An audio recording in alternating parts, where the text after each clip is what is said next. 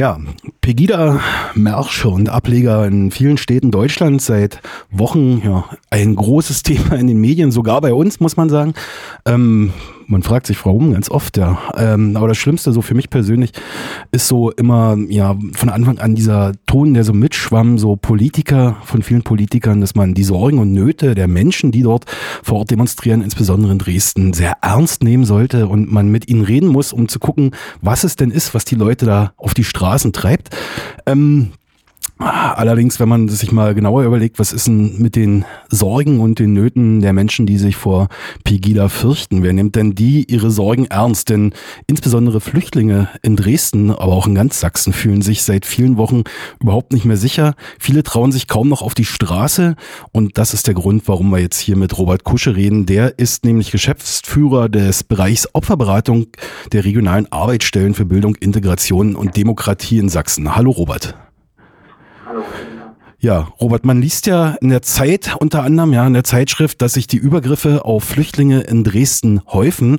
Ähm, wie ist denn das gerade in der Stadt? Was hatten sich da so seit Pegida verändert? Nehmt ihr da irgendwas wahr als Opferberatungsstelle? Ja, natürlich nehmen wir es wahr. Also wir machen ja auch, äh, wir machen ja nicht nur Beratung, wir begleiten ja nicht nur Menschen, die von rechter und rassistischer Gewalt betroffen sind, sondern wir machen ja auch äh, darüber hinaus ein eigenes Monitoring. Und äh, wir haben uns jetzt mal vorab die Daten für 2014 angeguckt und äh, sehen tatsächlich, dass mit dem Beginn von Pegida, also im Oktober, äh, in den Monaten Oktober, November, Dezember, tatsächlich die Angriffe in Dresden sich auch häufen. Was heißt das häufen, wenn wir äh, von, von Übergriffen sprechen? Vielleicht kannst du mal so ein paar Beispiele geben, was so, was so ganz typisch ist, wo man sagt, okay, dann, dadurch geht's los oder daran kann man das messen? Naja, wir, wir ähm, nehmen ja in unsere Statistik tatsächlich nur auf, Angriffe auf, äh, wo jemand äh, körperlich versehrt wurde. Also das ist sozusagen die Schwelle, was alles, was darunter passiert, also Diskriminierung, äh, verbale Attacken, äh, landet eher nicht in unserer Statistik, aber wir haben ja natürlich mit den Betroffenen persönlich auch zu tun und äh, die erzählen uns vermehrt davon, dass bevor sie, also dass, dass sie sozusagen das wahrnehmen und dass sie äh, entweder das selber erleben oder Freunde davon erzählen, dass sie halt äh, beleidigt werden auf offener Straße. Als Beispiel vielleicht, ähm, im Januar wurden zwei Flüchtlinge, die in Gorbitz wohnen, äh, die haben da eine Parterrewohnung, äh, so eine Gemeinschaftsunterkunft, also eine, keine Gemeinschaftsunterkunft, sondern eine dezentrale Unterkunft. Ähm, die wurden tatsächlich, da wurde, wurde was gegen die Scheibe geworfen. Dann standen Männer davor mit äh, gezogenen Messern und haben diese typischen Gesten gemacht, dass sie äh, sozusagen gewillt sind, ihnen die, die Kehle durchzuschneiden. Also das sind so Sachen, die hier gerade in Dresden auch passieren. Nun konnte man in der Zeit lesen und ähm, du hast gesagt, dass es ja wirklich ähm, zunimmt, nicht nur die Übergriffe selber, die erzählt, sondern auch diese verbalen Entgleisungen oder die äh, verbalen Attacken, die es halt gibt als Diskriminierung. Was sind denn so die Probleme, mit denen die Leute zu euch kommen? Was, was die so erzählen, was die so am meisten umtreibt gerade? Ja, was sie natürlich umtreibt, ist, dass sie äh, das Gefühl haben, nicht mehr sicher zu sein in Dresden. So, also das sozusagen, was wir beobachten, ist, dass mit Pegida so eine Art Dammbruch stattgefunden hat. Also es gibt nicht nur Leute, die irgendwie auf, die das vielleicht wählen oder das denken, sondern es gibt jetzt auch die Menschen, die auf die Straße gehen, was prinzipiell erstmal ein gutes Recht ist. Aber es äh, befähigt natürlich die Leute, die äh, meinen, sich dadurch legitimiert fühlen, zu fühlen, auch jetzt Gewalt anzuwenden. Und genau das, das, was die Leute uns berichten. Also die zu uns kommen. Und das ist auch die Angst, die sie wahrnehmen. Und ähm, das ist, äh, was vermehrt halt ankommt. Jetzt seid ihr ja als äh, Beratungsstelle, die nicht nur sozusagen für Betroffene rechtsmotivierter oder rassistischer Gewalt ist, ihr beratet ja auch Angehörige, Freunde oder Betroffene oder auch Zeugen von, von solchen Übergriffen. Nur einerseits in Dresden, es kocht so ein bisschen hoch, man, man kriegt hier in Berlin gar nicht so viel mit, aber es gab ja große Gesprächsrunden, die Pressekonferenz hat in der Zentrale für politische Bildung in Sachsen stattgefunden. Also jetzt wurde sozusagen Raum so einer Pegida geöffnet. Ähm, wie, wie reagiert denn so die Öffentlichkeit? Ich meine, ihr werdet ja eure Zahlen auch veröffentlichen und mit vielen Leuten darüber reden reden, dass es sozusagen Flüchtlingen in eurer Stadt, seitdem es Pegida gibt, äh, offensichtlich viel, viel schlechter geht als vorher mit mehr Übergriffe. Wie, wie ist denn da? Gibt es da irgendeinen Diskurs? Wird das in der Öffentlichkeit behandelt? Redet man in der Stadt darüber? Wie sieht denn das aus? Leider viel zu wenig. Also das ist auch die große Kritik, die wir haben an diesen Veranstaltungen, dass ähm, es sehr okay ist, ein Dialogforum anzubieten, aber äh, man redet sehr viel mehr über naja, ich würde mal sagen, subtile Ängste, die wahrscheinlich auch sehr irrational, die in der Regel sehr irrational sind, wenn man sich zumindest das anguckt, was Pegida da so von sich gibt, äh, während die Leute, die mit sehr realen Ängsten und auch sehr realen Erfahrungen äh, kaum in der öffentlichen Wahrnehmung stehen und deren Geschichte auch Geschichten und persönlichen Erlebnisse auch viel zu kurz kommen in der öffentlichen Debatte. Da gab so paar, es gab paar Treffen, aber das war eher im kleineren Rahmen. Ähm, aber klar, wir, wir hoffen, dass das äh, zumindest, wenn man über Dialog redet, äh, dann muss man auch über die reden, die tatsächlich Opfer einer rechten oder rassistischen Straftat werden. Nun habt ihr, ihr kennt ja in Sachsen die Verhältnisse, ihr habt ja tagtäglich damit zu tun. Nun ist es immer sehr schwierig, so, weil der Diskurs, ja, wird halt von den großen Medien aufgegriffen und da redet man halt über diese Pegida-Sachen. Und wenn Flüchtlinge bedroht werden, man liest darüber sehr wenig, so nur in den ausgesuchten Gazetten, sowas wie die Zeit oder Süddeutsche berichten vielleicht mal darüber.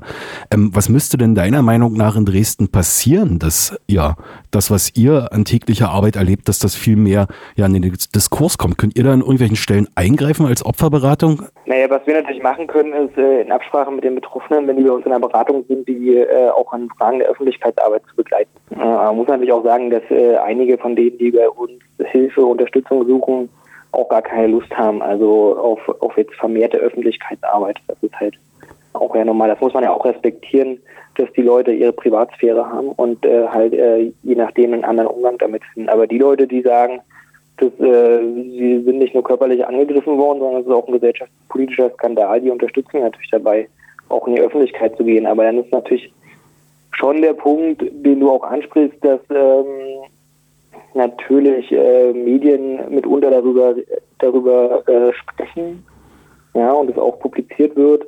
Aber der gesellschaftliche Diskurs speist sich ja nicht nur daraus, ob man jetzt äh, in der Zeitung erscheint oder man ein Radiointerview bekommt, sondern dass sich tatsächlich auch äh, in, der, in der politischen Landschaft und in den politischen Institutionen was verändert. Und das ist tatsächlich ein, ein, ein, dickeres Brett, was zu bohren ist. Also trotz NSU, trotz NSU-Untersuchungsausschuss im Bund, aber auch im, in Sachsen merken wir halt, dass äh, sich leider bisher in den Institutionen zu wenig verändert das, ja, glaube ich, nicht nur ein sächsisches Phänomen, obwohl es in Sachsen wahrscheinlich ähm, besonders ist. Was mich nochmal interessieren würde, ähm, ich habe darüber recht wenig mitbekommen. Ihr habt ja sicherlich diese öffentlichen Veranstaltungen unter anderem, wo der Ministerpräsident von Sachsen, Stanislav Tillich, ja eingeladen hatte, mit äh, Bürgern zu reden, die sich wie auch immer der Pegida nahestehend begreifen.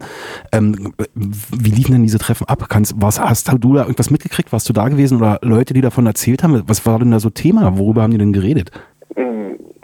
Deren Ängste, soweit ich weiß. Ich war selber nicht bei so einer Veranstaltung anwesend. Ähm, ich weiß bloß, dass bei der Veranstaltung, äh, wo Gabriel da war, wo er, wo er als Privatperson aufgetreten ist, dass da tatsächlich äh, auch, zumindest so hat man gehört, äh, bekannte Neonazis anwesend waren. Also sozusagen dieses äh, Spektrum besorgter Bürger, besorgte Bürgerinnen ist auch sehr weit dehnbar. Also selbst wenn die immer sagen, die verordnen sich in der Mitte der Gesellschaft, ähm, springen auch die altbekannten Personen rum, die schon immer im rechten Spektrum aktiv waren oder im Neonazi-Spektrum aktiv waren. Was da genau allerdings erzählt wird, ähm, das ähm, kann ich hier nicht so wirklich äh, okay. erzählen, weil ich tatsächlich nicht da war.